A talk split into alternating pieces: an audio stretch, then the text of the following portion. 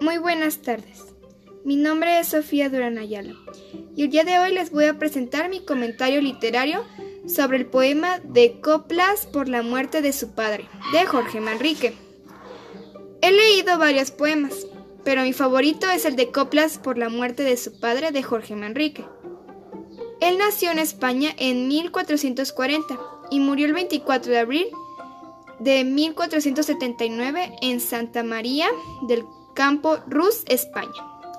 Fue un poeta del Prerenacimiento, una época muy conyuntural y estética que constituye la transición de la Edad Media y el Renacimiento. Fue miembro de la Casa Manrique de Lara, una de las familias más antiguas de la nobleza castellana. El poema Coplas por la muerte de su padre aborda los temas del paso del tiempo y que la muerte es algo inevitable. Está compuesto por tres estrofas y 36 versos. El recurso literario que maneja es la metáfora. Un ejemplo de ello sería Nuestras vidas son los ríos que van a dar a la mar. Que esta frase la maneja como que todas las personas vamos a morir algún día.